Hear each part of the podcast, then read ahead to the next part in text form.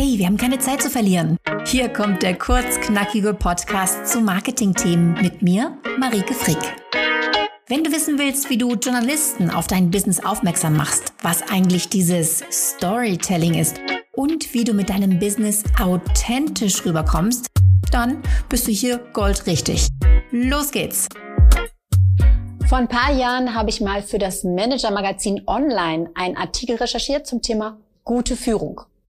Und da wurde mir in der Redaktion ein Name genannt von einer Expertin und die Redakteurin sagte, ruf die mal an, die sagt immer richtig gute Sachen. Diese Expertin hatte sich als Go-To-Expertin für das Thema Führung schon positioniert und war in den Redaktionen so richtig angekommen. Wenn man jemanden gesucht hat zum Thema Führung, dann war sie der erste Name, der den Redakteuren einfiel. Wie schafft man das? Und vor allen Dingen, wie schaffst du das? Vier Dinge, die du mitbringen solltest, wenn du dir einen Namen in deiner Branche machen möchtest. Nummer eins, steh für etwas. Was ist deine Nische? Was ist dein Spezialgebiet? Bei welchem Thema sollen Redakteure sofort an dich denken? Das musst du erstmal klar haben, bevor du darüber nachdenken kannst, wie du da jetzt vorgehst mit diesem sich einen Namen machen. Also, was ist das Gebiet, auf dem du dich besonders gut auskennst? Nur mal ein Beispiel. Wenn du sagst, ich bin Coach für Frauen, dann ist das keine echte Nische. Denn da draußen gibt es tausende Coaches für Frauen. Wenn du jetzt aber sagst, ich bin Führungskräftecoach für Frauen in männerdominierten Branchen, das ist schon was ganz anderes.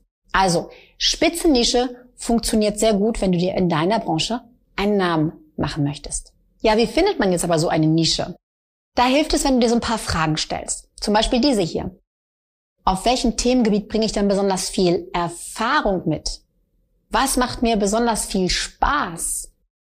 Womit hebe ich mich von anderen ab? Mit welchen Kunden arbeite ich besonders gern?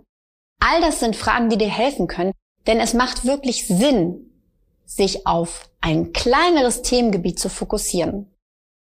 Ein Beispiel von einer Kundin, die ich vor Jahren begleitet habe, die hat damals Webseiten getextet und hat vor allem für die Medizinbranche gearbeitet. Davon hat sie uns erzählt. Also, dass sie zum Beispiel für Ärzte Webseiten macht, aber auch für Apotheken. Und dann kam sie ins Erzählen, hat gesagt, ja, die Apotheker, die finde ich ja besonders cool, denn ich komme aus einer Apothekerfamilie und ich kenne das ja alles, was da hinter den Kulissen los ist. Und so ging es immer weiter und ihr Gesicht leuchtete quasi auf. Und für uns als Zuhörer, wir waren eine kleine Gruppe, war sofort klar, das ist dein Ding. Sie selbst hat es gar nicht so gemerkt, aber wir konnten ihr widerspiegeln, Mensch, fokussier dich doch auf diese Nische. Webseiten für Apotheken. Und genau das macht sie heute und ist super happy damit. Und damit hat sie es auch schon in einige Fachmagazine geschafft. Sie hat sich einen Namen in ihrer Branche gemacht. Nummer zwei, mach dein Wissen öffentlich.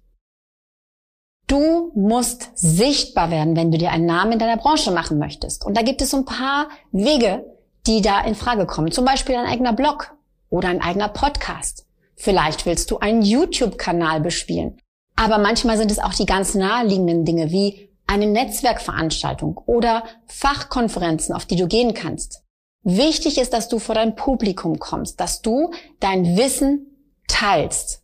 Natürlich sollte es vor allem dein Nischenwissen sein. Nochmal zurück zum Beispiel meiner Kundin. Die bloggt jetzt ständig über das Thema Webseiten für Apotheken. Sie hat sich damit einen Namen gemacht. Sie geht damit nach draußen und macht ihr Wissen öffentlich. Wenn du das regelmäßig tust, kann übrigens Folgendes passieren. Es kann sein, dass Journalisten von sich aus auf dich aufmerksam werden. Denn was machen Journalisten, wenn sie nach Interviewpartnern suchen? Sie googeln zum Beispiel. Sie gucken, wer hat ein Buch geschrieben. Sie schauen nach, wer auf Konferenzen spricht. Das ist für unsere Teilnehmer schon oft ein Weg gewesen, gefunden zu werden. Und auch so macht man sich einen Namen in der Branche. Nummer drei, hab eine Haltung.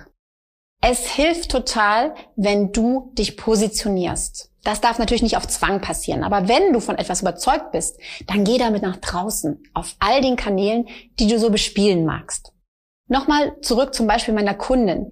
Die sagt überall auf allen Kanälen, auf denen sie unterwegs ist, dass Apotheken handeln sollten, wenn sie sich nicht von Versandapotheken wie Doc Morris die Butter vom Brot nehmen lassen wollen.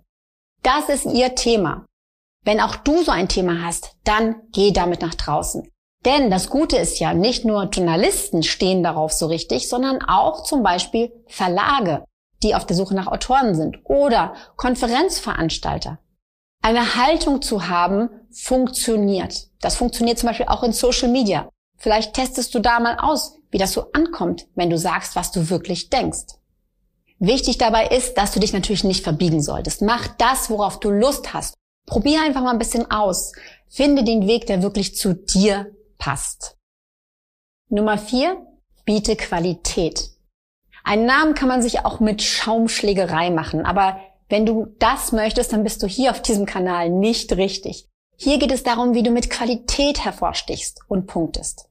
Aber was heißt das eigentlich? Qualität.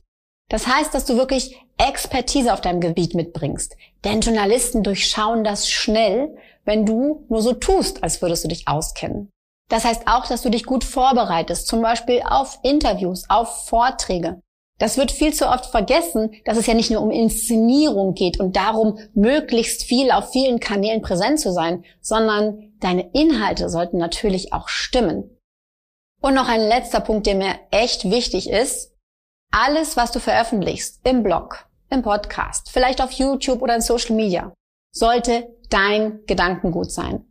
Denn die Fachleute deiner Branche durchschauen das sehr schnell, wenn du abkupferst. Und auch Journalisten werden das sehr schnell merken. Wenn du dich an diese vier Dinge hältst, ist das nach meiner Erfahrung der beste Weg, sich einen Namen in der Branche zu machen. Und das sind auch die besten Tipps, die ich dir mitgeben kann, wenn du Redakteure kontaktieren möchtest. Und wenn das jetzt der nächste richtige Schritt für dich ist, dann schau unbedingt auf meiner Webseite vorbei unter wasjournalistenwollen.de. Dort findest du ein richtig gutes Einsteigertraining, das dir die ersten richtigen Schritte zeigen wird.